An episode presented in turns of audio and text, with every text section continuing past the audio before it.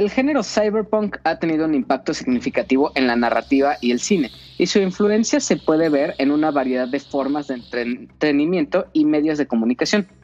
El término cyberpunk se origina en la década de 1980 y se refiere a un tipo de ciencia ficción que se centra en sociedades futuristas y distópicas, donde la tecnología y la informática son omnipresentes y las corporaciones controlan el mundo. En este género, la tecnología se utiliza para modificar el cuerpo humano y los protagonistas a menudo son solitarios, marginados o rebeldes que forman parte de una minoría o una resistencia que pelea contra la opresión y las malas condiciones sociales. Una de las características más destacadas del género cyberpunk precisamente es su visión pesimista del futuro y los desastres que pudieron haber llevado a la humanidad a este punto. Y en este, la sociedad constantemente está fragmentada o dividida en distintos bandos, pero también se caracteriza porque la mayoría de la población vive en la pobreza, mientras que los ricos se vuelven cada vez más ricos. Por lo tanto, está claro que el poder y el dominio reside en las grandes corporaciones o el gobierno, quienes terminan siendo también los que controlan la tecnología y explotan a la población para sus propios fines e intereses.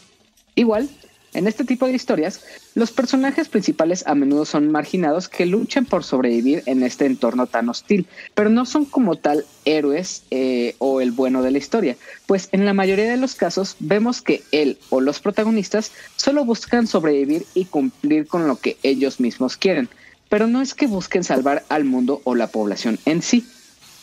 A lo largo de los años y desde hace ya varias décadas, el cine y la televisión han abrazado el género cyberpunk y ha habido muchas películas y programas de televisión que lo han utilizado como base para sus historias. Por ejemplo, entre estas historias podemos encontrar al clásico de la década de 1980, Blade Runner, el cual es quizás el ejemplo más destacado de cine cyberpunk. Y esta película ha influido en una gran cantidad de películas posteriores como The Matrix, la cual es otra película que ha tenido un impacto significativo en la cultura popular con su enfoque en la realidad virtual y la rebelión contra el sistema. Otras películas notables son Ghost in the Shell, una película de anime que se centra en una cyborg que trabaja para una fuerza policial especializada. También está Dread, una película de acción que tiene lugar en una megaciudad futurista o incluso también tenemos a Terminator, cinta que nos habla de un futuro en el que las máquinas se rebelan y buscan la extinción de la humanidad y además de todos esos ejemplos, hay otras películas y series que han sido lanzadas en cine, televisión y streaming desde los años 80 hasta el día de hoy, en el que uno de los ejemplos más recientes que hemos tenido es Cyberpunk Edge Runners. Además de las películas y la televisión, el género cyberpunk también ha influido en la música, la moda y la cultura en general. Los estilos de ropa y peinados cyberpunk han sido populares en varias ocasiones y la música electrónica también ha sido influenciada por este género. Hay muchos videojuegos, por otra parte, que también han abrazado la estética y el mundo cyberpunk, incluyendo juegos como Deus Ex o el de Cyberpunk 2077. En resumen, el género cyberpunk ha tenido un impacto significativo en, en, el cine y la cultura popular debido a su enfoque en la tecnología, el control corporativo y la visión pesimista del futuro. Y a medida que la tecnología sigue evolucionando y la brecha entre ricos y pobres se amplíe, el género cyberpunk probablemente seguirá siendo relevante y atractivo para el público en general, pero sin duda, a través de los años, hemos tenido estandartes que ejemplifican perfectamente lo que representa el género y de hecho, en esta introducción, omití a propósito uno de los estandartes más importantes del género cyberpunk y que ha sido referenciado muchísimas veces en todo tipo de series y películas. Y esa película que tanto ha impactado en la cultura popular va a ser el tema de este nuevo episodio. Pero esta vez no estaré solo para hablar de esta joya de película, pues esta ocasión me acompaña un invitado a quien aprecio y admiro bastante, pero me parece más adecuado que él mismo se presente, diga quién es y también revele cuál es esa película de la que estaremos hablando el día de hoy. Muchísimas gracias por la presentación y por la invitación más que nada. Eh, yo soy Adam del podcast Beta o en Twitter como Mili Ninja. Espero no causar aquí, mm, ¿cómo decirlo? Y creo que, creo que la funciona muy bien como monólogo. Eh, su podcast funciona muy bien de una persona, entonces espero no ser molesto para los escuchas del, de la opinión de lado. No, para nada, de eso no te preocupes. Ya se irá dando la conversación y las personas que nos escuchen, yo creo que estarán muy de acuerdo en que serás un gran invitado para este episodio. Ay, no dije la, película que vamos a hablar. Bueno, ya ah, saben si, si ya leyeron el encabezado del podcast y la imagen con la que presenta Ella esta semana, pues toca Akira, eh, una, un clásico de 1989 y que teníamos pendiente con él desde hace tiempo, entonces ya fue, finalmente la grabamos. Perfecto, Adam. Pues ahora sí, a mí ya me conocen, pero si es tu primera vez aquí, me presento. Yo soy Hila y con esto ahora sí les damos la bienvenida al episodio 153 de La Opinión de Helado, un podcast sobre cine, series, anime y todo lo relacionado al mundo del entretenimiento, en el que para esta ocasión y durante los siguientes minutos, junto con Adam, estaremos hablando sobre la película de Akira, uno de los estándares del género cyberpunk y que ha dejado un legado sin precedentes en la cultura del anime y la cultura popular en general. Entonces, sin más tiempo que perder, comencemos.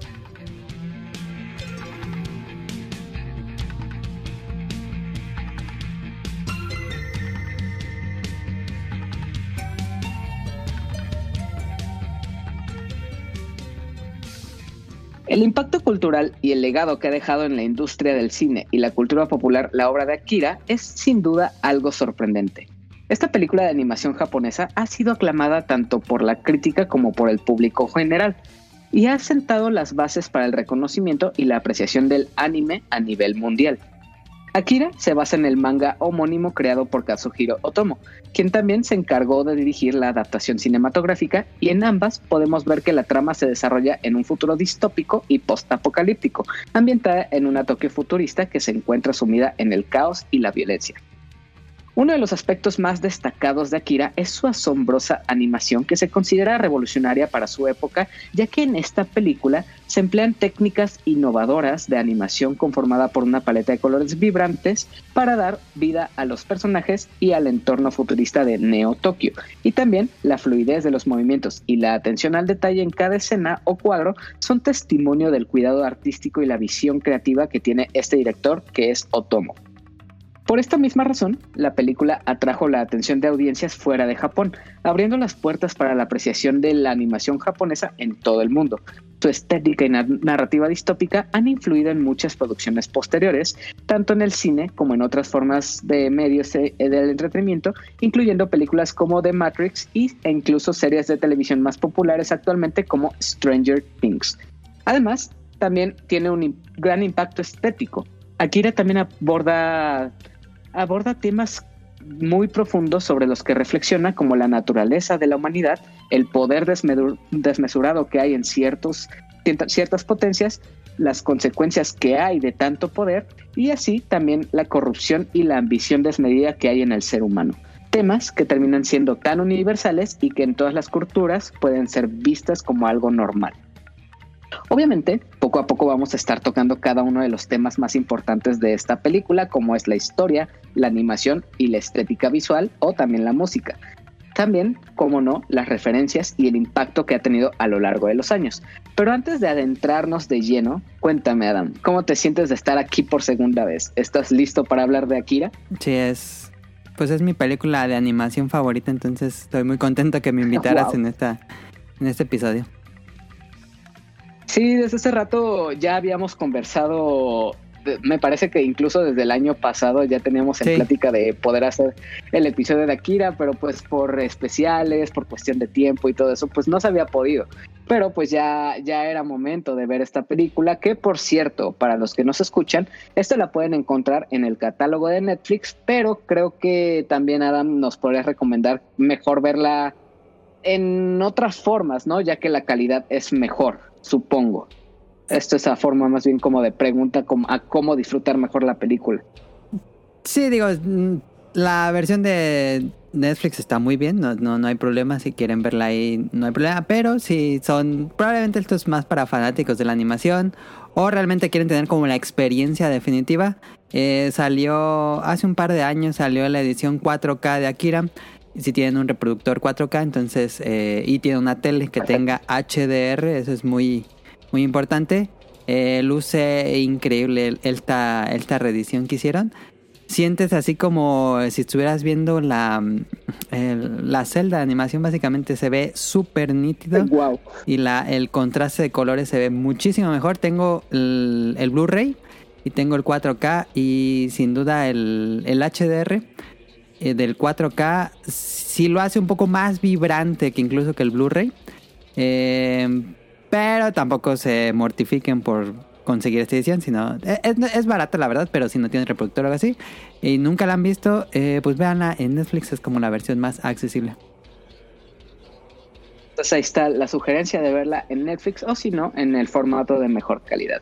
Y por supuesto, es genial tenerte aquí, la verdad, Adam. Sobre todo para hablar de una película que en mi caso no había visto antes. Pero puedo imaginar que tú ya tienes tu historia con ella desde que la viste la primera vez hasta ahora. Y pues tal vez la habrás visto ya en más de una ocasión. Ajá. Y ya retomaremos con esto en específico sobre cómo has, ha cambiado tu perspectiva o cómo ha evolucionado tu opinión acerca de esta película a lo largo de las pistas que le has dado y a través de los años. Mm. Pero eso será más adelante.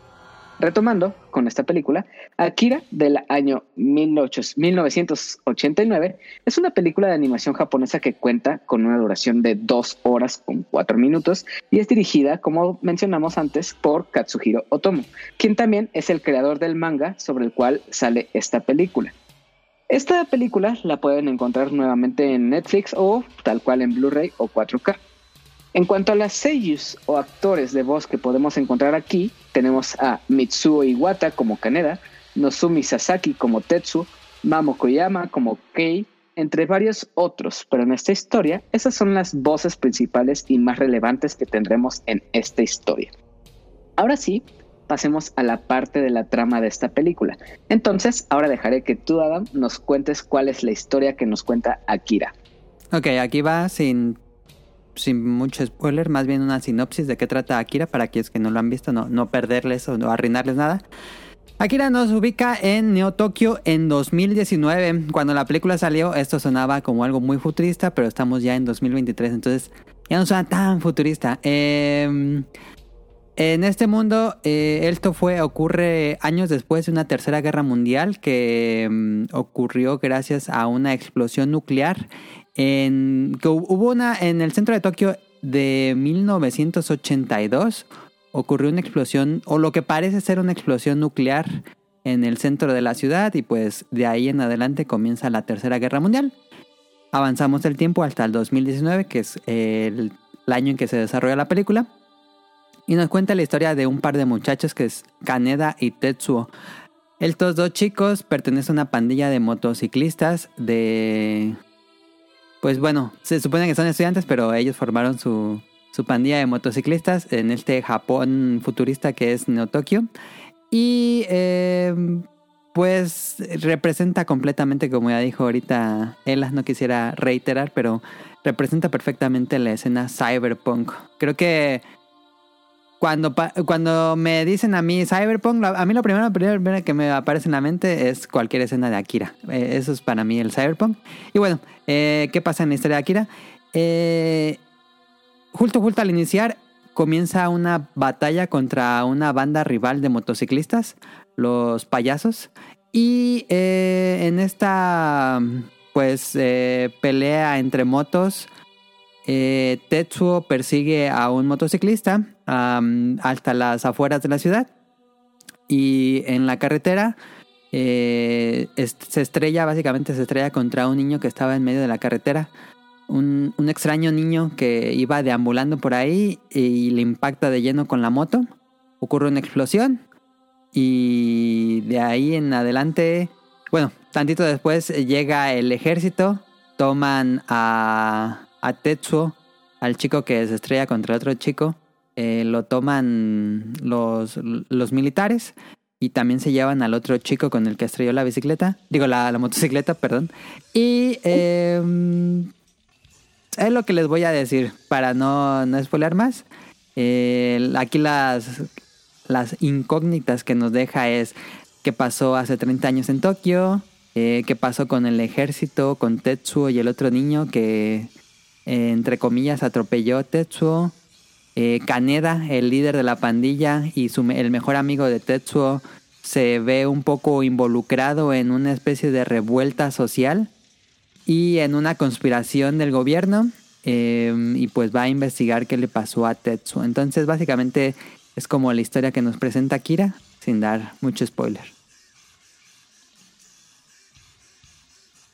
Además, también, pues, aparte de esta historia que tenemos en la película, también esta es inspirada en el manga homónimo que también es creado por Katsuhiro Otomo.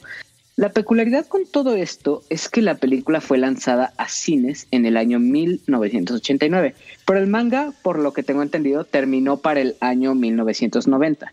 Yo personalmente no he leído el manga, pero como me comentaste, Adam, tú sí lo leíste. A lo que voy, comparando ambas obras, ¿hay grandes diferencias entre el manga y la película? De ser así, cuáles son los grandes cambios eh, o las diferencias si es que cambia mucho el final, la historia, o si tiene un sentido completamente distinto lo que vemos a lo largo de la película y la historia. Sí, es muy, entre comillas, muy diferente, porque pues pasa lo que siempre pasa con las adaptaciones de libros a películas, se pierde muchísimo. Y aquí en especial se pierde muchísimo porque, pues como dijiste, el manga todavía no había acabado. Eh, Otomo ya tenía una idea de cómo iba a terminar la historia. Eh, pero le faltaba mucho para acabarla. Eh, son seis tomos del manga. Em, pero la película toma partes del primer tomo, partes tantitas del segundo tomo y partes del final del sexto tomo. Entonces se queda en el aire eh, básicamente todo el manga. En el manga hay muchísimos más personajes importantes. Eh, se explica muchísimo más a detalle toda la historia, así, pero todo, todo, todo bien a detalle para que no queden agujeros en la trama. Eh, ahorita me, me, va, me parece interesante preguntarte a ti cuáles fueron tus opiniones de la película.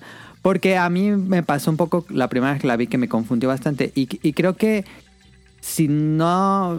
Yo ahora que leí el manga hace unos años, este, y luego ver la película varias veces. Pues sí entiendes muchísimo más la película, pero de esas, así como si hiciera, si tuviera un canal de YouTube y hiciera un video clickbait, diría el manga me arruinó la película porque el manga es muchísimo más complejo, más interesante y pasa... Filosófico, supongo, y todo. Sí, pasan muchas más cosas. Sí, hay más mensaje, em, más acción. Eh, en general es mucho más, pero básicamente la historia es la misma. En serio, sí, puedo decir la historia, la historia es prácticamente la misma, pero muchísimo más compleja. Aún así, no le quita mérito a la increíble producción de Akira. Sí, definitivamente. Y no, realmente, ahora que lo mencionas, esta primera vez que la vi, básicamente la vi sin saber nada sobre Akira. Lo único que tenía conciencia de, de la película era obviamente la moto icónica de Kaneda, las escenas del derrape que hay muchísimas referencias a lo largo de toda la historia en el cine. Por ejemplo, una de las más recientes es en la película, una de las más recientes que recuerdas la de en la película de No, que hay una escena en la que derrapa eh, precisamente al, al, puro y mero estilo de, de Caneda y pues obviamente las referencias de la chamarra roja de Caneda, etcétera. Todo esto, pues imágenes visuales. Y pues la conciencia de, ok, Akira es una película de culto que todo el mundo debe ver, que es de los grandes estandartes de la animación japonesa, así como por ejemplo animaciones como Cowboy Bebop o Ghost in the Shell o, o muchos otros ejemplos. Pero básicamente no sabía nada. De hecho, yo mismo pensaba que Akira era el, no sé, el nombre del protagonista o... o ah, curiosamente, esa es una gran diferencia con el manga. En la película, ah, bueno, no quiero spoiler nada, pero no vemos a Akira. en el manga. Ah, en el manga vemos muchísimo de Akira. algo así investigué después, que sí, sí hay cierto contacto con la figura que es o lo que representa. Sí, sí, sí. Pero sí, al principio es, es cuestión de que investigues un poco más para entender lo que está sucediendo. Pero así verla a ciegas como fue al principio cuando la vi, hay muchas cosas que quedan en el, en el aire. Por ejemplo, ¿por qué, existe esta asociación que quiere destruir al gobierno? ¿Cuáles son los intereses del gobierno? Eso es medio confuso en la película, yo creo. Sí, Sí, así es. También todos estos niños, tengo, tengo muchas, hay cosas que no entiendo todavía de los niños, de qué onda con ellos, cuál es la, la conexión. Eh, también esto pues no es, no es mucho spoiler o más bien sería sin contexto los distintos bandos que hay que hasta ahorita pues podría recordar cuatro que es el gobierno, eh, son los rebeldes, los, los que quieren destruir al gobierno, los pandilleros, que estarían en este caso las motociclistas de compañeros de Caneda o los payasos. Y también otro que me surgieron muchas dudas es el, los culto, el culto más bien que hay aquí. Hay un hombre misterioso que aparece a, través de la película que pues parece pues jefe de culto y todo eso. Que y hay muchas... la película toca esos, justamente esas cuatro facciones pero unas no las desarrolla tan bien y en el manga sí tenemos como el desarrollo de todo. El culto es muy importante para el final y en la película no se habla más del culto. Igual también hay personajes sobre los cuales me quedan bastante dudas. Por ejemplo, todo lo de los, los niños, eh, la situación de qué, qué, va a pasar después de, de, todo lo que sucede en la película. Porque incluso eh, me adelanto mucho, es prácticamente un final abierto a lo que puede suceder en el futuro, prácticamente. Y pues sí, sí deja bastantes preguntas. Sí, sí tuve que hacer como un poquito de investigación sobre ah, qué está sucediendo. Todavía tengo las dudas, todavía tengo mis, mis, ajá, mis, mis preguntas sobre qué, qué pasa realmente. Pero saber un poco más sobre, ah, esto es Akira, esto es tal, eh, tales cosas suceden por estas razones, como que te da un contexto más para que entiendas básicamente qué sucede en la película, aunque ahí sí hay muchas cosas que quedan en el tintero.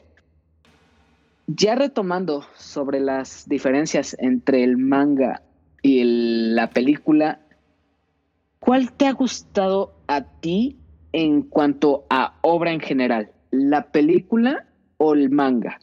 Creo que es una pregunta un tanto obvia, pero igual para aclarar las dudas sobre esta parte. Es difícil porque la película, no hay otra película animada que tenga ese nivel de producción. Me parece que es como un milagro de la humanidad que exista Akira. Eh, es algo que me deja sin aliento cuando lo veo, que digo, ¿cómo, cómo pasó esto? Es increíble. Para aquellos que, mm, que tal vez como que no se ponen en, en el lugar cuando, cuando salió Akira, en Japón se estaba emitiendo la saga de Freezer de Dragon Ball Z. Tenían ese nivel de animación y luego volteas a ver Akira y dices, ¿cómo es esto? Akira es impresionante. Incluso si uno lo ve ahorita en 2023, dice, e-, es, algo completamente impresionante. Todos los dibujos están hechos a mano. Es una animación muy reciente. Es, se siente súper actualizada la animación. Sí, no se siente que envejeció porque tiene un estilo, un estilo muy único. No copiaba el anime de ese momento. No, no tiene un estilo ochentero, anime ochentero. Es un estilo otomo. Es, es, es un estilo muy único y eso hace que no envejezca. Pero regresando a la... Ah, perdón. Ah, no, continúa, continúa, te acordé. Eh, regresando a cuál me gusta más, eh, como obra en general, como historia, eh, sí es mucho más interesante el manga. El manga sí lo, lo, lo, lo siento un producto muy superior porque el autor ya había experimentado en hacer su película de su propia animación, de su propio eh, manga. Es muy valioso que Otomo hiciera la dirección de la película. Y como ya había aprendido todo eso, pues ya se sentó a acabar su manga. Eh, ya como que reflexionó más la historia y es muy satisfactorio ver cómo se resuelve o cómo avanza la historia en Akira. Y en la película se siente a veces un resumen. Al menos en la entre la, el anime y el manga está la ventaja de que fue el, mismo Otomo el que estuvo a cargo de ambas. Ahí afortunadamente no sucede otros casos como, por ejemplo, en ejemplos más clavados como Shaman King, que la obra animada se, se es muy raro que el, que el autor haga el manga y haga el... Es muy, muy raro. Solo se me ocurre a Miyazaki con Náusica. Pero igual va a haber otros ejemplos así, pero a mí no se me ocurren. Generalmente son animadores y mangakas, pero no son las dos cosas. Es muy raro que sean las dos cosas. Sí, y ahí se da mucho la desventaja de que no sabes cómo continúa la historia, entonces pues la obra original se separa bastante del manga y eso ha presentado varios problemas, por ejemplo, incluso en Full Metal Alchemist. O incluso lo que está pasando ahorita con el manga de Berserk, que pues falleció ah, desafortunadamente su autor, y pues no se sabe cómo va a continuar la, obra ni qué va a pasar más adelante, ya que no es la visión original. Aquí afortunadamente pues se presentó el hecho de que el mismo creador del manga es el anime y pues como dice Adam es, es como un resumen o una recopilación de todo el anime sin grandes explicaciones y pues perdiéndose contexto en parte de la historia, pero... Pero aún así es muy disfrutable y es básicamente un clásico del cine. Sí, sin duda. Regresando a la película ya en específico y el concepto que nos presenta en su historia, como Adam como Adam ya mencionó sobre la historia de Akira, podemos decir que esta es una película que cuenta o se centra básicamente en un futuro distópico en donde hay tres o cuatro bandos principales. El gobierno, la resistencia, los pandilleros y los cultos, o el culto en concreto más bien. Cada uno con sus propios objetivos en mente y con una razón de ser. A través de las imágenes, la música y la historia que podemos entender que vemos aquí, podemos entender que la sociedad que habita en Neo Tokio, de cierta forma, está dañada, llena de pandilleros que recorren las calles peleando por sus territorios, un gobierno avaricioso que constantemente está buscando una fuente de poder que los acerque más a la grandeza a través de niños pues con peculiaridades especiales y también cultos en la ciudad que alaban a un misterioso dios del que vamos a ir sabiendo poco a poco. Todo en una ciudad que intentó resurgir después de la Tercera Guerra Mundial, una ciudad que ha evolucionado y que ha resurgido prácticamente de las cenizas, pero ha dejado atrás a sus habitantes en una situación de prácticamente salvajismo. A pesar de que haya terminado, sigue, a pesar de que todo esto de la guerra haya terminado, sigue existiendo un miedo y una constante amenaza de la guerra. Es por esto que abunda la avaricia humana y la constante búsqueda del poder y el control para ser más fuerte para cuando la nueva guerra que, se teme tanto que llegue, pues esté cerca. Bajo esta premisa y la historia que ya vimos en Akira, ¿cuál es tu opinión, lo que te gustó, lo que no te gustó eh, y todo relacionado a la película, de si te gusta el concepto que tiene y la historia que desarrolla? ¿Y qué fue lo que más te ha llamado o que te ha sorprendido tal cual de esta película? Yo creo que más bien me gustaría esas preguntas que tú las dijeras, porque me interesa cuál es, saber cuál es tu opinión que viste por primera vez Akira. Creo que, eh, bueno, quién sabe, es que cuando yo la vi era un niño mucho más impresionable. No sé, tú cómo sentiste Akira y ahorita te digo cuál, cómo fue mi primera vez con Akira. Para mí, como tal, lo he mencionado, esta fue la primera vez que la vi. Y sé que me había perdido de una, de, la, de, una película que se considera de culto e incluso un precursor para que el anime se volviera, eh, para un precursor del anime y del género como tal. Y pues la tenía en el radar y no, no la había considerado ver hasta ahora, poco a poco que he visto referencias y todo eso, y que obviamente llegan a tú, tanto tú como tú como rol incluso he visto que llegan a compartir pues algunos frames de la película, algo referente. Y desde entonces pues he tenido la curiosidad ya de la película. Igual me llamaba la atención la estética visual que tiene, me tenía cierto interés porque se veía bastante bien para la fecha en la que salió, solo que nunca me había dado el tiempo y la oportunidad de verla. Y pues ya que llegó el momento de verla, creo que puedo decir que sí me encontré con una historia que no me esperaba del todo, porque no sabía absolutamente nada de ella y no me esperaba que se desarrollaría de esa forma. Tenía una cierta idea de, de lo que podría tratar, pero efectivamente verla a ciegas es una gran sorpresa porque los giros que te presenta y los lados por los que se va la película es algo completamente inesperado. Para empezar, me gusta mucho el mundo que presenta, que es lo que se puede ver como tradición en el género de cyberpunk, en el que vemos pues una sociedad en la que abunda el pesimismo y, en la que la condición humana pues está prácticamente en la ruina. En Akira se puede ver como el caos y el desorden está presente en la ciudad. Los niños o adolescentes que en teoría son estudiantes, y eso me sorprendió bastante, que se ve que son niños que van a la escuela, que deberían estar teniendo actividades normales, pero pues más bien toman las calles como si fueran suyas y pelean con otras pandillas. No hay verdaderamente ningún orden. Y si acaso el gobierno que eh, se supone que debería imponer un poder de seguridad, pues solo interviene cuando le conviene o hay algo de su interés. Pero para el resto simplemente lo ignora. Entonces esto te habla mucho del mismo género, de cómo cada quien está por su cuenta, la ciudad está repleta de salvajes, todo el tiempo hay peleas, hay guerras, hay tiroteos. Entonces, este contexto social que presenta Akira me gustó bastante cómo lo, retrataron a través de sus escenas, que al mismo tiempo, a la par de la animación, creo que la música, y eso vamos a hablar más adelante, es un tema bastante importante en cómo de cierta forma adereza o entona las escenas para que veamos mucho más del entorno tan salvaje que es el mundo de Akira. Pero igual más allá de esto, me gusta que habla sobre las consecuencias que hay de la guerra y del miedo que hay de una nueva bomba nuclear, por ejemplo.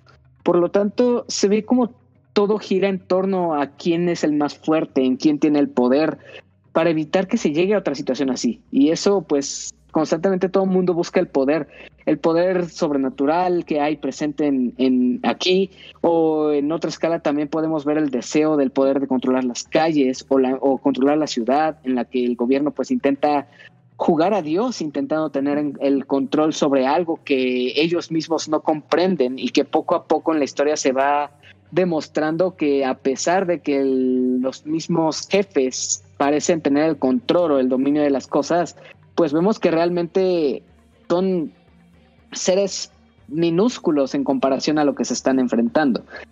Me llama la atención igual cómo la historia se centra en la juventud que evidentemente representa el futuro, pero debido a las condiciones de la ciudad, el contexto en el que viven y el caos que hay en la ciudad, pues esta misma juventud se vuelve parte del desorden y son quienes toman las calles. Todo, todo este desarrollo que hay con Kaneda, con Tetsuo, como cómo vemos que ellos se conocen desde niños y cómo han cambiado a lo largo de, su historia y cómo evoluciona a través de la película. O sea, cómo estos dos protagonistas eh, fungen como una, una amistad que atraviesa distintas problemáticas o distintas situaciones que van dificultando esta relación y la van volviendo todavía más compleja las capas a las que llega esta amistad son, son muy marcadas. Supongo en el manga desarrollan mucho más en cómo, cómo va cambiando esta amistad a lo largo de las situaciones que se van presentando.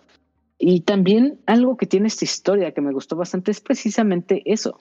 Cómo conforme avanza se va complicando más y más hasta volverse en una situación de grandes escalas en las que sus dos protagonistas que vienen prácticamente de la calle terminan volviéndose el centro o el punto clave en el que sucede todo y que lleva todo a las últimas consecuencias con toda la destrucción y caos que conlleva.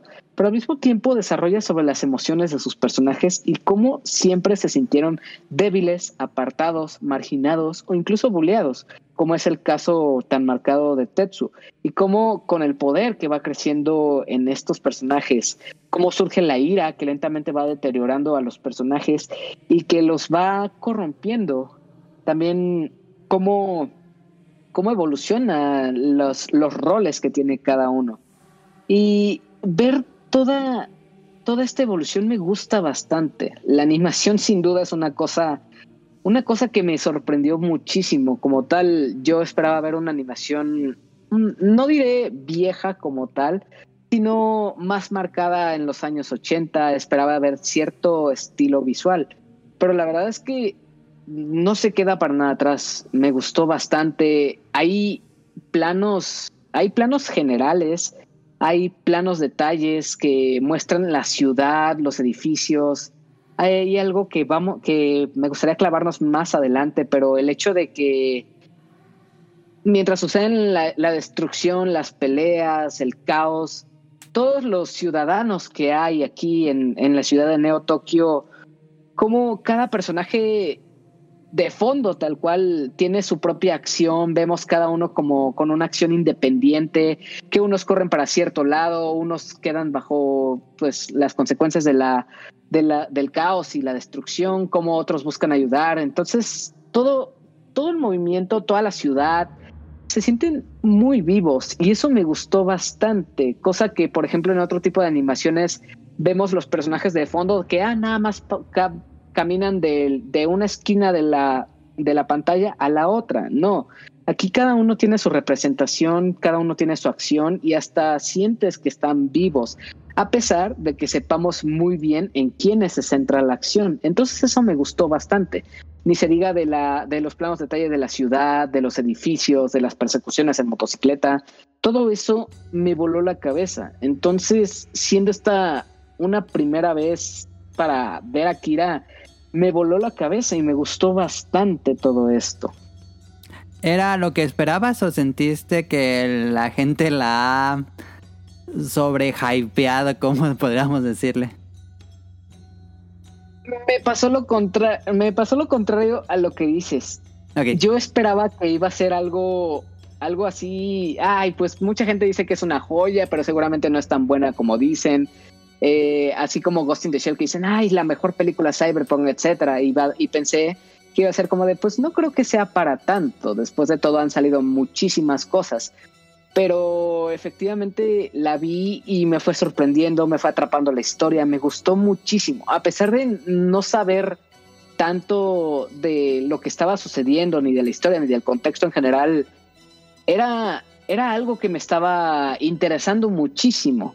Y normalmente cuando son películas así, estilo anime, que pues tengo pendientes para ver. Hay veces en las que las veo por partes, dos partes, tres partes.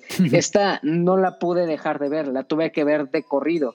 Incluso para antes de grabar este episodio, quise echarle una segunda vuelta en, en el en el lenguaje al español, al ah, latinoamericano para ver qué tal estaban los doblajes. Y me parece que también cobra un distinto sentido la actuación con doblaje, ya que se sienten distintos rangos en cuanto a las emociones que hay en, en, tanto en idioma original como en el doblaje. Entonces, así como tal, yo no, no, no, esperaba mucho de la película, sabía que era buena, sabía que era de culto y uno de los grandes estandartes de la animación japonesa, pero creí que iba a salir decepcionado pero fue lo contrario, porque me terminó sorprendiendo, me terminó gustando más de lo que esperaba y salí bastante satisfecho con la película. Qué bueno que, te gustara el... No, no sintieras que estuviera como sobrevendida. No, para nada. De mi parte recuerdo que esta película la daban en el canal de Animax, digo Locomotion, luego fue Animax en Locomotion. Yo la conocí, no sé, 13, 15 años tal vez. Eh, es, una película, es una película que no es para niños, claramente. No.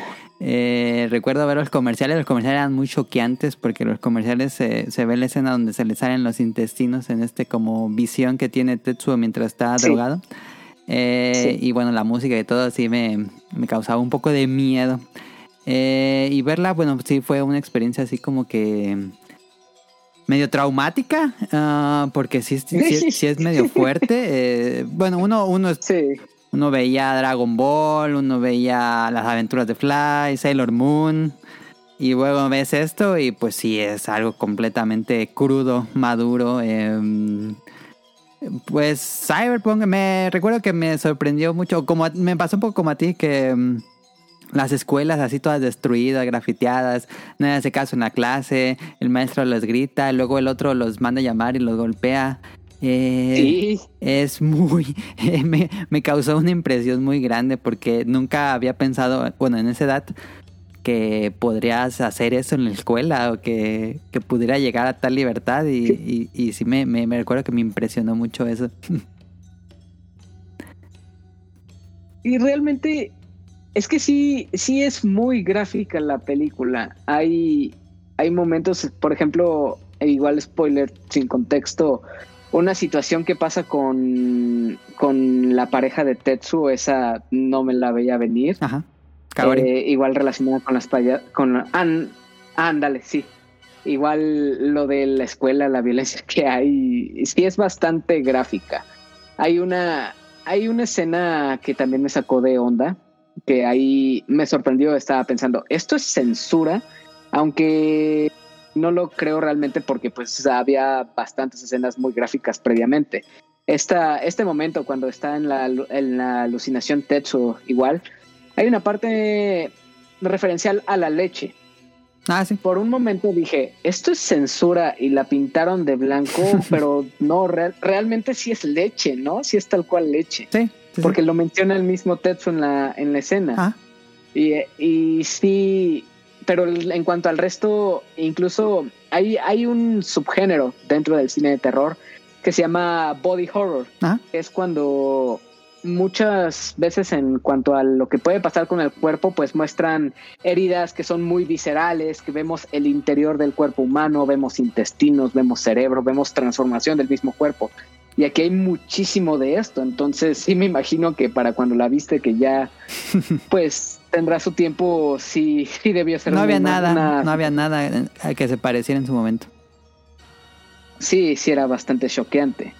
Y relacionando a lo mismo y sobre la misma duda que tenía, en las distintas ocasiones que has visto la película de Akira, ¿ha cambiado tu percepción o tu perspectiva sobre esta película comparada a la primera vez que la viste y la más reciente? Sí, eh, siento que es un antes y después de leer el manga. Como que ya tienes todos los los detalles que no te cuenta la película y dices, ah, eso fue por esto y eso fue. Y la primera vez, pues sí, digo, la primera vez fue más choqueante que nada. Eh, después la seguí viendo y me sigue, me seguía pareciendo un producto muy entretenido con un ritmo muy rápido y con mucha acción y con estas escenas, eh, pues tanto choqueantes como, como impresionantes eh, de acción. Y no le ponía tanta atención a la historia. Eh, conforme la he pasado viendo a través de los años, eh, le encuentro como más el mensaje que quería dar Katsuhiro Tomo. El poder, em, tal cual el, el, cyberpunk, así tal cual, tal cual cyberpunk, la ciudad opresiva, la autoridad eh, imponente que, que, que, casi casi como una dictadura, el golpe de estado, como que le encuentro más complejidades, igual a los personajes es, muy, muy interesante. Pero sí, sí, sí, sí es, sí es una película que, que, ha, que ha crecido mucho más en mí de la primera vez que la vi. ¿Y no se ha degradado como tal la satisfacción que sientes al ver la película o en cuanto a tu opinión? No es como que digas, ay, la primera vez me sorprendió por el shock value, digamos. Y pues conforme la has visto más veces, ¿se ha degradado la experiencia para ti? No, pienso mucho en cada celda de animación que hicieron. Eh, como que no puedo dejar de pensar en el enorme trabajo, como digo, a detalle, pero a detalle tan mínimo que los personajes se mueven en direcciones contrarias o, cada uno tiene un rol, o que abren una computadora y tiene todo el motherboard y los circuitos y todo eso, y con el texto en inglés y japonés. Es un nivel a detalle ridículo y creo que eso me sigue pareciendo impresionante. Ahora, aterrizando nuevamente en los personajes y en la misma historia, ¿te parece que esta película tiene un héroe o bueno de la historia? Ah, no, pues es ahora sí que el cyberpunk, el héroe, bueno, el, protagonista busca su propio bien, no busca no busca el bien general, no busca el bien para los demás, busca el bien para sí mismo. Eh, y el malo busca el... Bueno, el malo, el villano, pues tampoco fue como un villano creado por el contexto y, y se ve atrapado también en este mundo opresivo, em, tratando de sobrevivir. Ahora sí que la gente simplemente trata de sobrevivir y pasa el contexto. No es muy gris en cuanto a buenos y malos, pero sí se ve em, como que pueden decir quién más, quién es más una figura heroica y quién más es una figura villanesca, pero cuando lo ves, eh, los desglosas cada uno, pues dices, no, pues está difícil como decir si es malo, malo o si es bueno, bueno. Y sobre la misma línea, y aquí es obviamente divisorio, de los dos personajes que salieron, obviamente eh, uno podría empatizar así como los que dicen, por ejemplo, eh, algunos se van por, por las intenciones que tiene Tetsuo, que es, era un hombre que buscaba pues salvarse a sí mismo, que ha sido presa de, de lo que le han hecho, o también pues Kaneda, cómo se vio obligado a unirse a una resistencia, a luchar frente a algo que pues él no quiere del todo. Entre estos dos personajes que en los que sucede gran peso de la historia, que es Kaneda y Tetsu, ¿con cuál de los dos eh, empatizas más o sientes que te ha agradado a ti personalmente?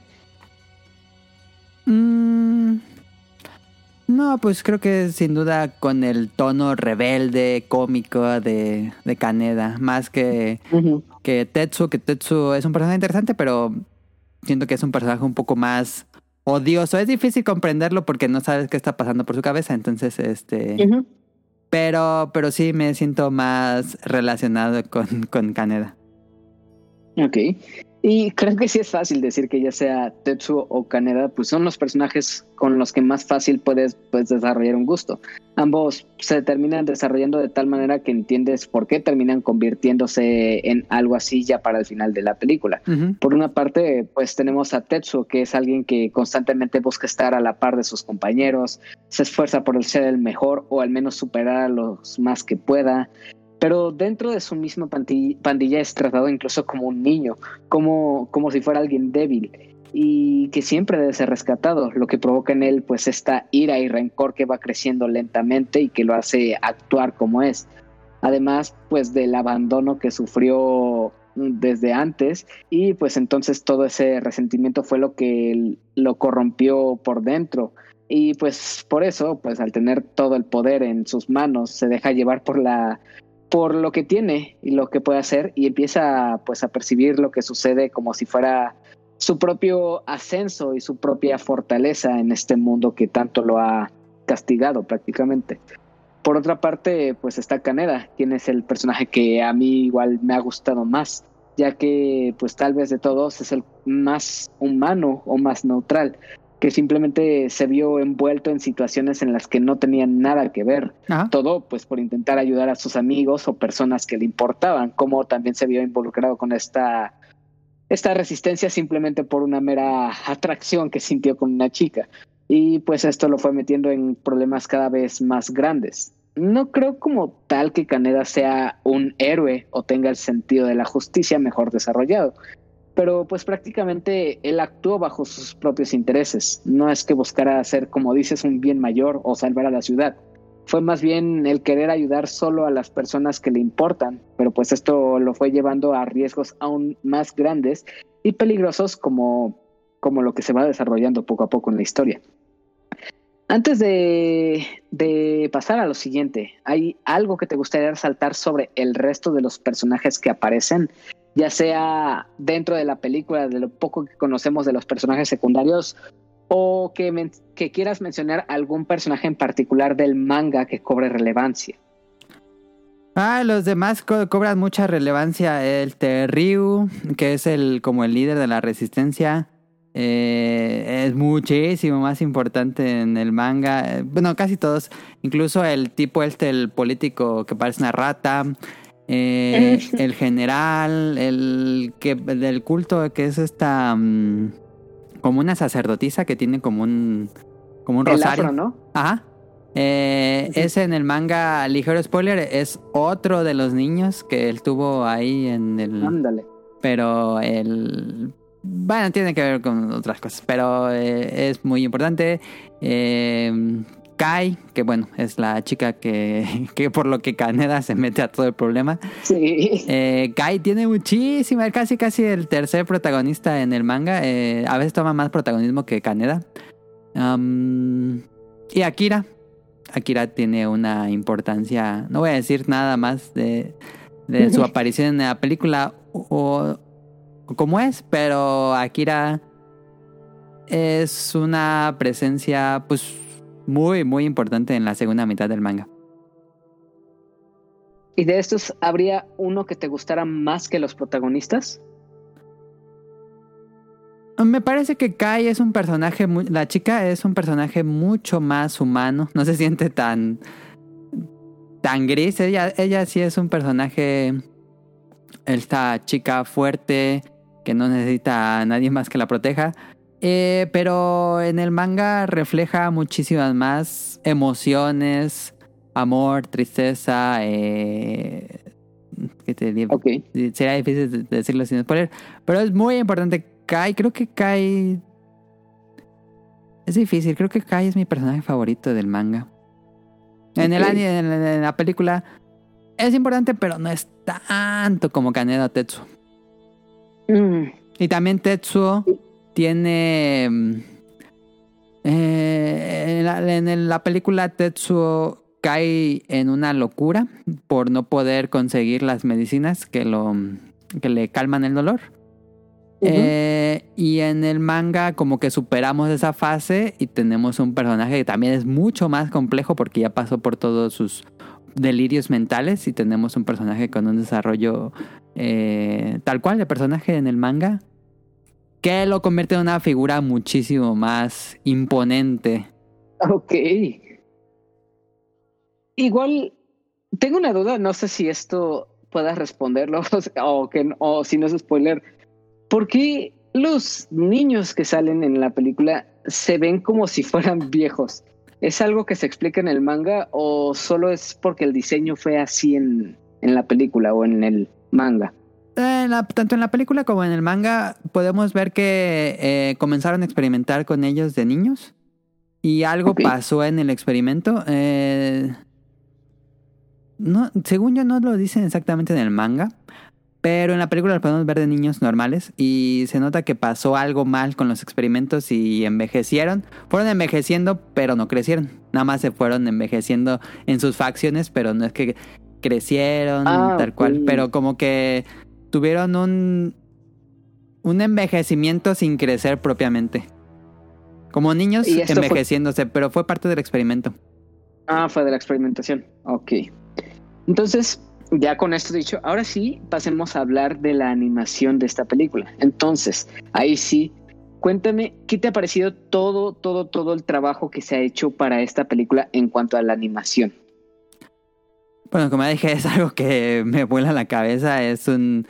eh, fue un ejército el que animó esto. eh, Era. mm, los años dorados del anime, cuando, eh, más en esta época que era la burbuja económica de Japón, que la gente tenía dinero para dar y recibir, y las compañías comenzaron a invertir eh, millones de. Bueno, eh, esta película en general tuvo una inversión de 10 millones de dólares de su época, que bueno, ahorita es muy poco, una película que 10 millones ahorita es muy poco, pero para su época, Sí.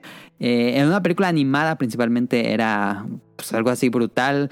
Ayudaron Gainax antes de que hiciera cosas importantes. Ayudó Ghibli. Ghibli ayuda en la animación.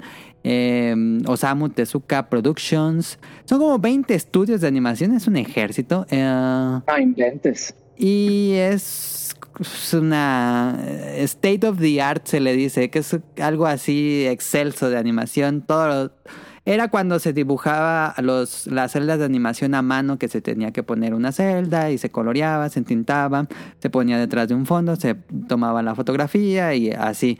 Y lo que hicieron aquí es que en la animación, generalmente en las series de anime era como de 10 cuadros, 10 cuadros de animación por segundo. Eh, por, por mucho en esa época era, eran como 10 cuadros para las series de anime de aquella época. En las películas de Disney eran 12 cuadros de animación por segundo. Y para que Akira luciera cinematográfico, que era el... el, pues eh, Otomo siempre fue una persona que le encantaba el cine occidental y quería que su película pues se viera como una película eh, real, que no, que no se sintiera animada, que se sintiera Digo, sí, sí, sí es animado y todo, pero que se sintiera con un, con un tono, con un peso, con un flu- flujo eh, de los cuadros como se ve una película normal. Entonces, a, las películas normales se graban a 24 cuadros por segundo y eso hizo Otomo. 24 celdas por segundo. Entonces era el doble de lo que se hacía en, animación. Y pues eh, genera una... Que la, que la película se sienta súper fluida. El, el nivel de animación es... es, es así... Eh, lo máximo para mí personalmente lo que ha llegado a la animación, el peso de los personajes, eh, cuando se, se, frenan las motos, eh, sientes realmente como si existiera eso, pero no existe tal porque es una animación, pero siente 3D. en, esa época no existía el CGI. Bueno, la película tiene un ligerito tono CGI que es cuando se ven las, las ondas. precisamente. Ok, cuando se ven las ondas de, mm, de poderes que, que, está este científico en una computadora y que se ven como unas ondas de colores, no sé si te acuerdas.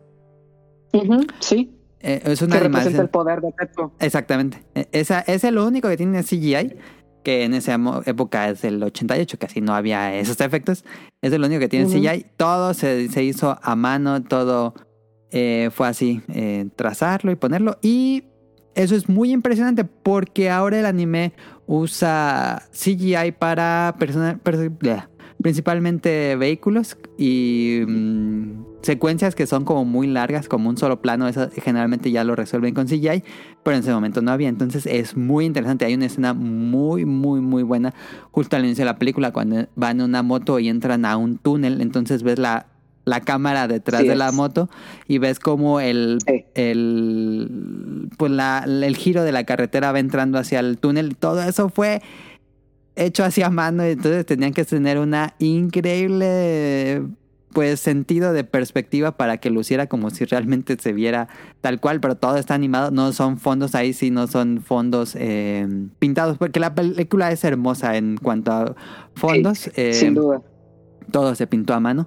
Eh, todos los, cuando vean esas escenas de, los edificios que se ven, las eh, ventanitas, todo eso está ahí, ahí está en los detrás de cámaras, cómo pintaron uno a una las ventanitas, iban con una regla pintando cada una de las ventanitas y las ventanas, los edificios más cerca, eh, las ventanas medían 3 milímetros, luego los edificios de atrás medían 1 milímetro y luego los edificios de más atrás era como nada más una línea de color, entonces fue muchísimo, muchísimo trabajo. Em, por eso creo que es un milagro que eso exista, porque nadie más se va a atrever a hacer algo de este tamaño eh, por el trabajo que requiere. Es algo que, pues, todo eso lo hace muy, muy único. El, el hecho de que sea celda animada, de que tengas una celda tal cual eh, físicamente y que la pinte, alguien la pinte con, con, pues, con una eh, pintura especial, le da una estética muy bonita. A mí me gusta mucho la estética de Zelda animación. Ya el anime actual, a partir del 2000,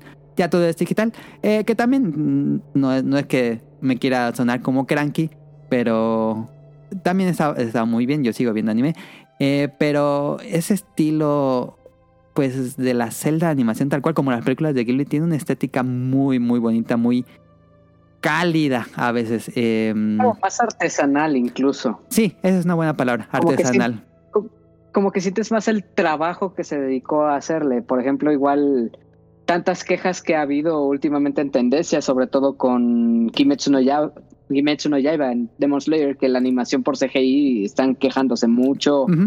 O muchas escenas de pelea en, en la animación se ven, no, no se ven tan buenas, como las animaciones eh, tradicionales. Por ejemplo, esta, esta era una conversación que estaba teniendo con una amiga que ella precisamente me recomendó Hunter x Hunter.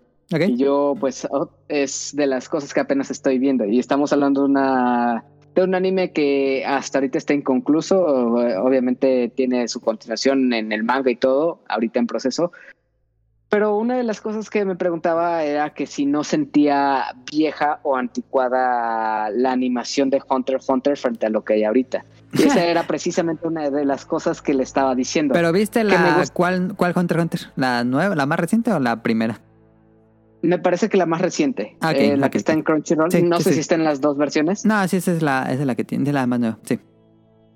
Bueno, me parece que las peleas que hay, y esa era una de las cosas que le estaba comentando se ven reales, se ve como los cortes que hay entre escena y escena para los movimientos que hace Gon, los movimientos que hace Killua, los que hace Hisoka, o sea, todas esas peleas se sienten trazadas una a una. Eh, igual estoy hablando desde toda la ignorancia de que no conozco tanto de animación, pero me parece que sí están pues ilustradas cada una a mano y se nota el trabajo que hay aquí. En cambio, ahorita, pues ver animes, uno de los más grandes ejemplos que puedo imaginar ahorita es el de Record of Ragnarok, que los momentos de pelea parecen sacados de, de un videojuego, por ejemplo.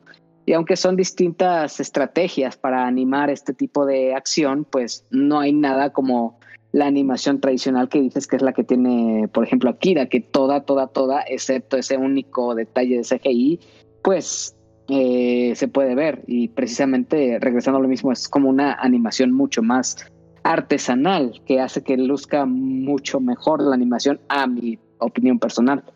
Sí, fue una película que impactó por completo a los animadores en general. Creo que enseñó qué podía entregar el medio. Eh, creo que no se ha superado en cuanto a cosas que pueda hacer el medio. Por lo menos personalmente. Eso es algo muy personal. Em, pero sí, curiosamente lo que dices de la de Hunter x Hunter, esa ya es digital. Esa, esa sigue siendo, aún es digital. Ah, ok. no, eso no lo sabía. Ah, rayos, sabía que iba a hablar de la ignorancia. Pero no, está bien, está bien. Retomando, igual a mí me sorprendió aquí en la animación, regresando a Akira, me sorprendió mucho la calidad de animación, sobre todo con todos estos escenarios, como dices, que se ven de Neo Tokio. Al ver todas las escenas que hay, creo que puedo decir que este es un mundo tal cual que se siente vivo, como estábamos diciendo hace rato todo en el fondo tiene una acción, por más pequeño que sea. Por ejemplo, en las muchas escenas de acción que hay, las explosiones, los tiroteos o persecuciones, pues los personajes van hacia lados contrarios, van de frente. Cada uno tiene su acción distinta. No es como que todos hagan lo mismo o vayan en el mismo sentido. Cada uno reacciona a la acción que está sucediendo en, en la escena. Igual en el resto de los escenarios, pues siempre hay mucho movimiento que muestra más naturalidad en todas las escenas que hay. Por ejemplo, cuando están en diálogos los personajes o están corriendo o están hacia cierto objetivo, podemos ver el resto de los ciudadanos ahí pues haciendo sus actividades normales, saliendo a caminar, estando ahí paseando. También me gusta mucho lo detallado que es cada plano, toda la ciudad de Neo Tokio, los edificios, los vehículos, luce muy detallada y muy bien en la animación. Por ejemplo, hay una escena en la que se ven las motos en persecución, esta eh, imagen, no, esta escena que abre la película, cómo muestran el detalle del rastro de luz que hay detrás de las motos. Fue algo que me gustó igual por lo mismo, por todas las, las calles, los edificios que vemos, nos hace sentir la magnitud de la ciudad y lo grande que es. Está muy padre que en Akira no, no es como que 100% acción, 100% caos, no hay momentos en los que se toma una pausa para mostrar los edificios, para hacer distintos paneos, para recorrer las calles de la ciudad, lo que están haciendo las personas. Todo esto se siente bastante natural. Y con esto también, pues, nuevamente tenemos el body horror en la animación, que es la deformación de los cuerpos en las distintas escenas que hay, lo cual también está muy bien detallado, hasta el punto de ser incluso grotesco. Todo esto, a mi parecer, demuestra la gran atención al detalle que tuvo Otomo con esta película. Y ahí con el... Ah, perdón, perdón. No, sigue. Bueno, nada más sí, es muy interesante, por ejemplo, eh, justo eso donde dices del body horror, por ejemplo, cuando el, en la, cuando tiene sus visiones que, que sale este oso de peluche, eh, si uno pone pausa a la imagen, el, el, oso de peluche gigante que sale está hecho de puros osos de peluche y de, pues de figuras de peluche. Entonces, le pones pausa, puedes ver, puedes ubicar cada una de las figuras, no solo se ve así un, un mono no general. eso no lo sabía. Así como que se va formando de los propios juguetes, entonces es muy interesante. Y también, por ejemplo, cuando... Eh, Ligero ah, spoiler, sin contexto, cuando Tetsuo tiene lo del brazo, que se lo forma con partes de metal, pues ves cómo se va metiendo los cables y luego meten los metales y como que es, no nada más como que se funde ya, sino que sí tiene cierta lógica cómo se meten los cables. la estructura, ¿no? Sí. Ya por último, dejando de lado la animación, que ya es de por sí muy sorprendente, queda hablar del soundtrack de esta película, que también es algo que me parece, sí es característico de Akira. Sí. ¿Qué me puedes decir de, este soundtrack? ¿A ti qué te ha parecido? Yo no sé mucho de música, pero me parece un soundtrack muy icónico porque mezcla muy bien, muy bien que es este futuro tecnológico, hipertecnológico y mezcla la cultura japonesa, entonces es una, es una fusión entre música como electrónica, como synth, pero también tiene muchos tonos de cantos como budistas, como shintoístas. Eh, se escuchan los eh, casi casi sonidos guturales, eh, los gritos y todo como, como un tono de templo, pero a su vez tiene el elemento tecnológico y es algo muy único. A mí igual me sorprendió mucho este contraste que hay con la música, porque estamos viendo una ciudad futurista, es algo completamente ambientado. Bueno, estamos hablando de que está en el 2019 la película, pero está pensada en una situación de que esto sería muchos años en el futuro. Entonces, este contraste que hay entre la música y el futuro me parece bastante curiosa, porque precisamente esta música se, como dices, son son percusiones y sonidos guturales. Esto nos remite a que es como música, es, es erróneo llamarla así, pero es como decir música prehistórica tal cual, que se siente de otra época, una época atrasada que no va en, en contexto con lo que estamos viendo, pero al mismo tiempo podemos distinguir que son sonidos como electrónicos, que dices que es como este synthwave extraño, o sea, es una mezcla muy extraña yo creo que incluso el soundtrack igual ayuda bastante en cuanto a la narrativa de la película, más que nada por los sonidos que escuchamos. En parte, esta música, lo agresiva que es, los sonidos culturales, los golpes que hay, ayuda a recrear la construcción de, del mundo en el que está ubicado Akira, o más bien en la ciudad, que ha quedado devastada por la guerra. Pero a través de estos sonidos que nos deja escuchar, deja ver que el entorno en el que pues se desenvuelve la película es un lugar salvaje, lleno de destrucción, todo, todo esto denotado por los sonidos tribales llenos de percusiones rápidas y salvajes. Con este mismo soundtrack, muchas de las escenas que hay en Akira me parecieron bastante memorables. Y en sí, la música que tiene es algo muy original que se distancia un poco de lo acostumbrado en el género cyberpunk. Pero pues bueno, creo que ya mencionado la música, creo que aquí podemos dejar esto antes de tomar otra pausa y saltar a nuestras conclusiones. Pero antes de tomar esta pequeña pausa, ¿te gustaría añadir algo más que creas que se nos esté escapando, además de estos últimos puntos de los que hemos hablado? Ah, no, creo que vamos perfecto, no tengo duda.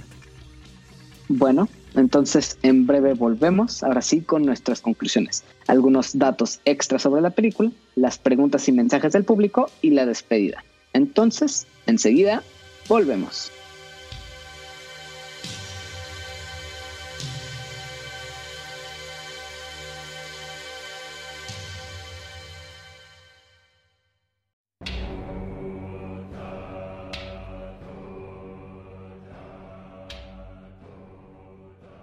Estamos de vuelta ahora sí, y para no perder el ritmo que llevábamos, comencemos directamente con nuestras conclusiones. Así que cuéntame, Adán, ¿con qué te quedas de esta película y por qué recomendarías verla, por ejemplo, a alguien que nunca la ha visto o tiene muchos años que la vio?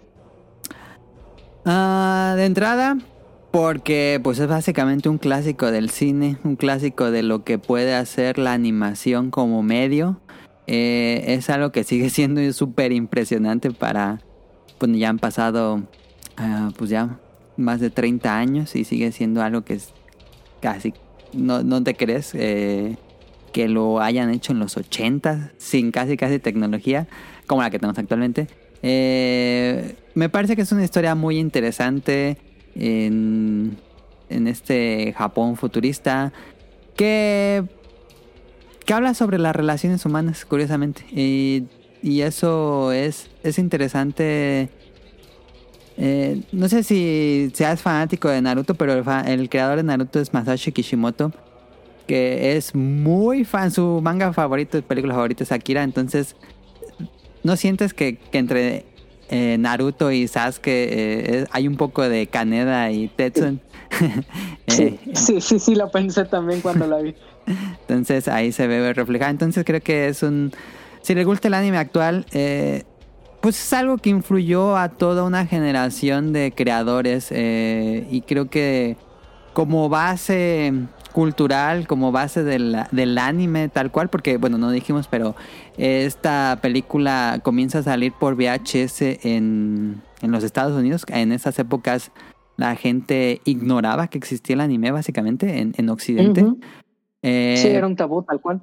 Entonces, eh, la gente comenzó a, a consumir anime porque llegó en forma de VHS Akira a, a Estados Unidos, luego después llegaría a cines y después comenzaría toda una oleada de película de culto. Entonces, si le gusta el anime, si le gustan las películas de animación, creo que es un indispensable. Eso sí es el de... mm, No sé ni cómo decirlo, es, es algo que todos los que les gusta el medio deberían ver en alguna vez en su vida. Como despensa básica tal cual del Sí, cine. digo, siempre que sean mayores de edad. No, no, no, me gustaría Ah, sí, ponerle sí, esto sí. a un niño. No, sí, sin duda, sí tiene escenas bastante fuertes. Ajá.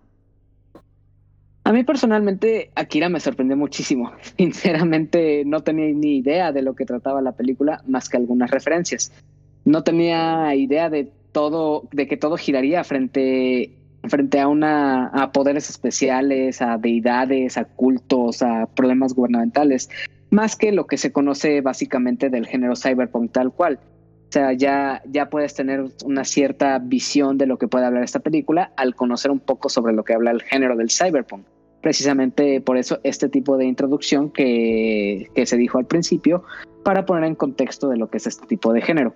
Pero ya al ver la película, me encontré con una cinta que me atrapó bastante por su historia, su soundtrack y animación. Igual la presentación de este mundo distópico en el que se rige el desorden y el caos en las calles me gustó bastante. Respeta todo el concepto de lo que es el cyberpunk y pues prácticamente es uno de los estandartes del género que ha sido referenciado múltiples veces en otros animes, películas y series. Uno de los casos, pues ya lo mencioné antes, de los más recientes que puedo imaginar, es el de Nope de Jordan Peele, en la que se muestra el icónico derrape en la moto. A esta película, la verdad, sí la recomendaría bastante ver, sobre todo para conocer una cinta de culto que después de más de 30 años ha sido aplaudida y que la verdad presenta una historia que es muy entretenida de ver y la animación incluso hoy día luce bastante bien a comparación de otros proyectos. Sí. Igual, Ah, perdón. si, si es, si, si nos escuchas y no es tal cual como que seas fanático de, de la animación japonesa, aún así Sí, creo que Aún así yo también la recomendaría. considerando que este es un producto para mayores de edad, esta es una muy buena entrada para conocer lo que es la estética del anime, el tipo de historias que pueden contar. Y pues efectivamente es una muy buena entrada, así como lo son películas como Ghibli, eh, para un público más infantil, Akira para una persona que busca historias más reflexivas, más complejas, con, con distintas temáticas y sobre todo con algo que muy popular que es el cyberpunk, pues Akira es una muy buena entrada para, para si es el primer acercamiento de, de un anime que efectivamente al ser una película no exige tanto compromiso como un- Una serie. una serie Sí. completa de anime. Sí, Ah, para- sí, hay muchos. Yo me, me- me imagino que hay muchos. No sé si tan jóvenes, pero gente que va entrando al anime y que probablemente les gustó mucho Cyberpunk Edge Runners.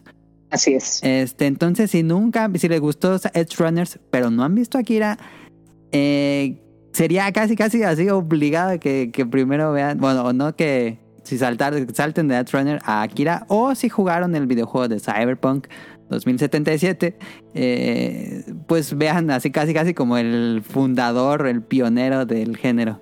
Así es, sí.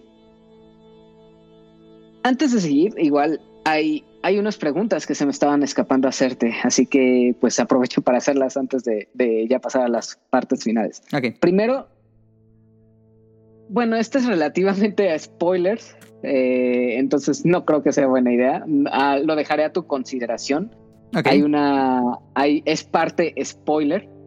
Así que igual a quien está escuchando una pequeña advertencia si es que Adam decide contestar esta pregunta. Trataré de hacerlo sin spoiler. Ok.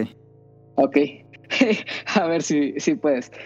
¿Qué interpretación le das al final de la película? Porque de cierta forma este es como un final abierto. Ah, fíjate que en el manga hay todavía historia después del final, que es un final muy similar. Entonces, como que me quedo con el final que pasa después del manga. Hay como varios capítulos después de lo que pasa al final. Y. Está interesante, me, me, gusta el mensaje final que deja el manga después del mensaje final que deja la, la película. No quiero poner tampoco el manga, pero tiene que ver con qué pasa con Japón con otras naciones. Y también la otra pregunta de esto es, ¿llegaste, bueno, supongo que sí, ¿llegaste a ver el doblaje de la película? ¿Cómo prefieres ver la, la, esta cinta? ¿Con el doblaje al español o el original? Ah.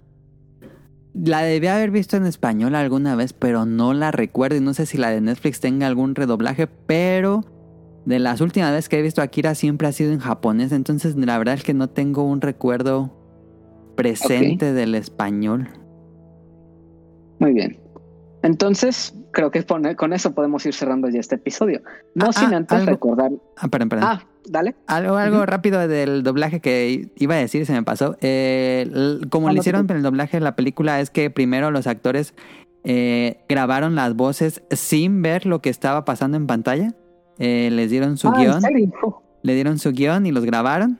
Y ya después animaron los personajes en base a la boca, en cómo hacen los vocablos y hacen las vocales japonesas eh, bueno, en el idioma japonés. Entonces, pues básicamente es como un lip sync, pero hecho a mano en los ochentas. No inventes. Entonces, sí, por, por lo mismo recomendaría verla en japonés porque conforme, bueno, ves la boca y ves como la palabra que estoy diciendo se siente súper natural.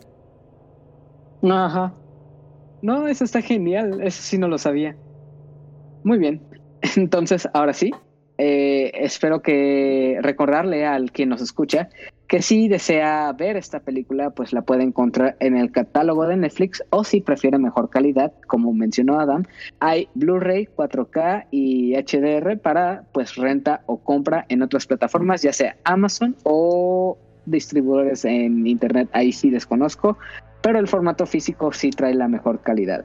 Y pues ahora sí, nos vamos acercando ya al final de este episodio. Solo resta pasar a las preguntas que las personas que escuchen este podcast mandaron a través de la convocatoria que normalmente publico en redes sociales. Así que si te parece bien, Adam, pasemos a los mensajes y preguntas que llegaron a este episodio. Okay. Para, para responderlas, sigamos el orden en que el invitado, que en este caso eres tú, responde primero y después yo te sigo. Okay. El primer mensaje es muy directo para ti y este es de Sabo, que dice... Más que preguntar de la película, él dice, ¿cuándo regresa Snack Hunters? Y fan del trabajo de Adam con los Monjon. Ah, muchísimas gracias. No vi ese mensaje. Eh, está muerto Snack Hunters. Em, es que lo hacíamos con un primo, pero ese primo ya no vive en la ciudad, entonces eh, ya está muy difícil que regrese. Pero Fíjense que siguen llegando comentarios y siguen llegando suscriptores al canal, aunque lleva años muerto. estaría muy bueno el regreso. Sí, estaría padre, porque sí he visto igual unos cuantos videos y está bastante interesante y bastante divertida la dinámica que hay en cómo hacen el, el review y todo. Está bastante divertido. El objetivo era documentar los pues los snacks, los, las papas, las, los panes, con promociones de esa época y pues sí quedaron documentadas porque ya muchos que los que grabamos ya no, ya no se producen. Sí, y queda bastante bien ¿eh? eso. Pasemos al siguiente mensaje que es de Albertus Bart que manda lo siguiente. Ufas, joyeta de la animación. Y sí, creo que ya quedó bastante claro durante este episodio la, la increíble animación que tiene. Pasemos directamente con el mensaje de El Bicho que dice, uf, va a estar bueno, buenísimo clásico de anime y cyberpunk. Saludos a los dos. ¿Y qué opinan de esto? Y adjunta el enlace a lo que es un libro de arte con ilustraciones de la obra de Akira. Es un nuevo libro que acaba de salir en Japón, que es de las celdas de animación tal cual, y tiene las celdas en, sus diferentes, eh, ¿cómo decirlo? Como posiciones. Tenemos los personajes y tenemos atrás el fondo o tenemos algún otro fondo y como que se en videojuegos se llama parallax scrolling, que es cuando tienes varios fondos que se van moviendo de un lado a otro. Entonces tenemos este, este libro de arte que junta como... La verdad es que no sé qué, qué escenas hayan tomado, pero tiene pues muchas eh, celdas de animación. no de la película propiamente, porque eso no se puede, pero que recrearon de nuevo estas celdas de animación. Eh, y es, pues sin duda, es un objeto de un artículo de colección para los más fanáticos de, de Akira. Eh, como tener en un libro las celdas de animación tal cual suena increíble porque las celdas de animación Japón, bueno, de, anime japonés es, es algo así carísimo. Conseguir celdas de animación originales es algo, pues básicamente que, que no es uh, conseguirle si no vas a desembolsar muchísimo dinero y es muy raro de encontrar. Hay, pocas personas que, incluso creo que algunos son ilegales de que vendan celdas de animación. No inventes. Pero pues ya tenerlo como en un formato oficial, en un libro, suena increíble. Estoy esperando a ver si lo publican o lo traen en, en Amazon Estados Unidos o luego, luego aparecen artículos como soundtracks de videojuegos japoneses en Amazon México. Entonces, si en alguna de esas aparece, lo, voy a comprar. Es que tú sí eres coleccionista de libros de arte, ¿no? Por lo que he visto que luego publicas en redes sociales. Sí, tengo bastantes, aunque de Akira no tengo no tengo nada, creo. Hay un salió un libro de arte de los fondos de Akira, pero ese sí fue ultra limitado y no lo conseguí. Ese se me antoja muchísimo porque sí son como el compendio de todos los libros, digo, todos los paisajes de Akira. Lo afortunado de todo esto es que, como dices, es un medio oficial y obviamente hay reediciones y hay varias versiones que sacan a la venta mm. para el público. Entonces, supongo es más fácil para el acceso de, personas que les gusta coleccionar, me imagino. Ahora, muchas gracias, el bicho. Ahora pasemos al siguiente mensaje que es de Andy o Ande Cucu, que escribe. Pregunta para el podcast. ¿Les gustaría algún tipo de secuela conforme al final de la película? Saludos amigos. Se supone que hace un par de años Otomo dijo que está trabajando una secuela que va a adaptar todo el manga en forma de serie. No entiendo cómo va a ser esto. Eh, ya tiene rato que lo hizo. También dijo que iba a ser una película original, ah, aunque ya no dijo nada. Me, bueno, son proyectos que son de muchos años, entonces a lo mejor todavía está haciendo algo de eso. Eh, pero si adaptan el manga en forma de serie, sería muy impresionante. Porque una secuela como tal sería, sería complicado porque la historia en sí, pues me imagino es bastante completa y sería complejo para los fanáticos moverle a algo que ya está pues considerado como una obra de arte.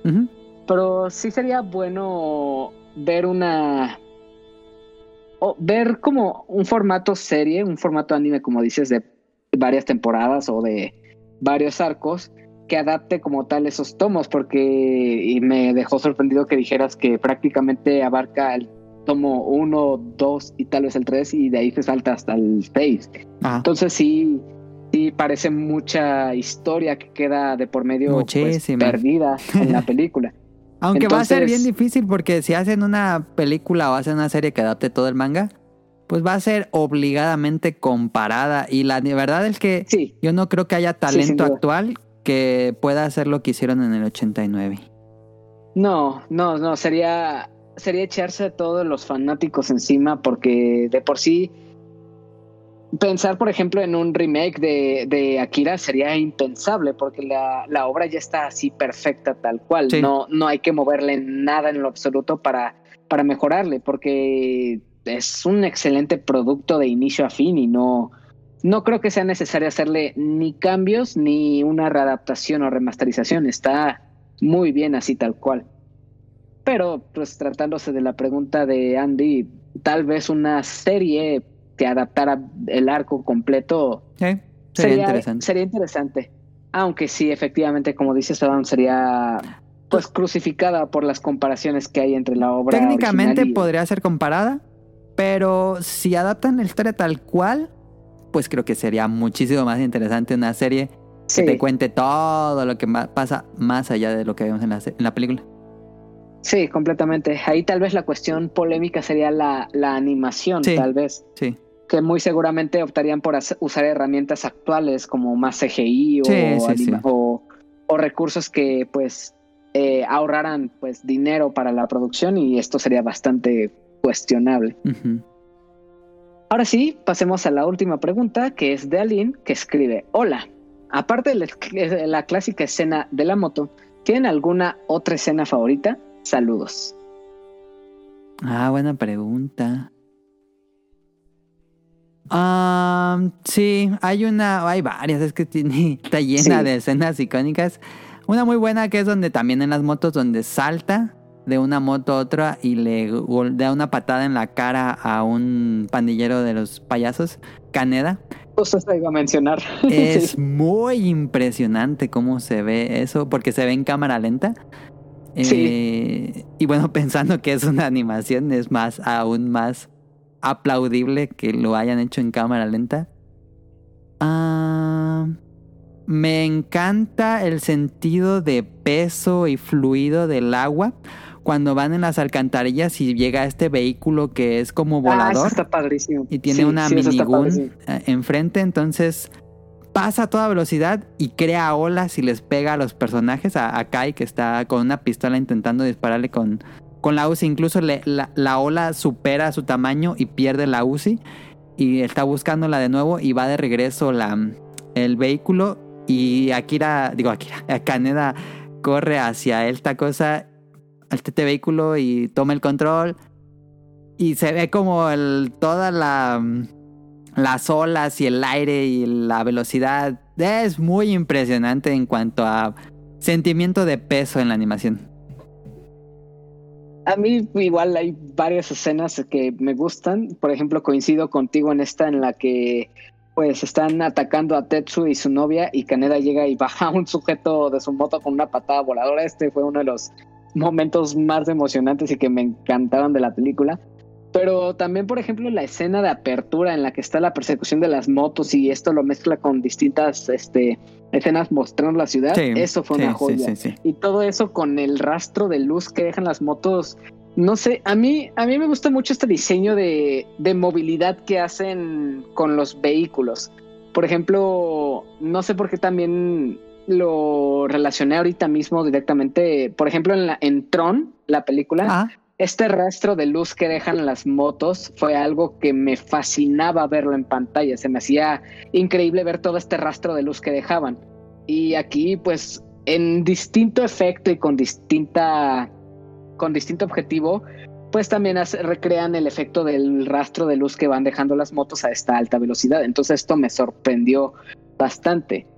También toda la escena que va desde el momento en el que vemos un trono en el estadio olímpico hasta lo que pasa posteriormente con, con Tetsuo, eh, eso es técnicamente aterrizar en terreno de spoiler, así que solo diré este fragmento en el que Tetsuo está en el trono del estadio olímpico y todo lo que sucede después. Se me hace bastante sorprendente por toda la cuestión de del body horror que puede haber. No, no, no ahondaré mucho en esto porque pues obviamente es terreno de spoilers, pero esta escena, lo que pues mencionaste también antes de que es como, como es lo de todas estas fibras que van convirtiéndose en un brazo, que es una de las escenas icónicas de la película, o sea, son, es, es, son momentos que me gustaron muchísimo en cuanto a la animación. Esa fue la última pregunta que llegó con respecto a este episodio, pero también hay mensajes de episodios pasados, así que toca leerlos. este mensaje que llegó es de El Bicho, que, para el episodio, que llegó para el episodio de The Innocents, que escribe, gran episodio, y por eso quería ver la película antes de escuchar el podcast. El terror psicológico me gusta y estuve ansioso todo el tiempo en esta película. Muchas gracias por tus comentarios. E igual también quiero agradecer especialmente a Paquito, que siempre muestra su apoyo comentando que le gustan los episodios y pues ahí reaccionando a, las distintas publicaciones en los distintos medios a los que se sube este podcast y obviamente un abrazo, un abrazo allá hasta Cancún. Esas fueron todas las preguntas que llegaron para este episodio. Realmente muchas gracias a todas las personas que constantemente escriben y mandan mensajes para los distintos episodios que hay de verdad la aportación que hacen y cómo se genera esta interacción con el público, pues se agradece bastante, pues ayuda a complementar muchísimo lo que se habla en cada nuevo episodio. Ahora pasemos ya a la sección de saludos para todas esas personas que escriben, comparten e interactúan con este contenido en redes sociales. Pero antes de pasar a estos saludos, Adam, ¿tendrás tú algunos saludos que quieras mandar a personas que te estén escuchando en este episodio? Ay, pues no sé si me estén escuchando. A ver, uh, saludos a César de Dream Match. No sé si vaya a escuchar este episodio, pero él, él le sabe mucho más al anime. Espero que, mm, que dé la bendición de que, de que quedó bien. No, hombre, sería todo un honor que César escuche este episodio. Muy bien, pues ahora vamos con los saludos tradicionales de este, eh, de este podcast. Saludos para Lenita Bustamante, que pide su saludo llegando en moto icónicas rojas super perrota. También para Yamiao, Marmota, Carlos, Sabo, Félix y de Firesoul. Para Paquito, Abraham, Emiliano, Sequito, Yori y Ares. Para Sejim de A la Aventura.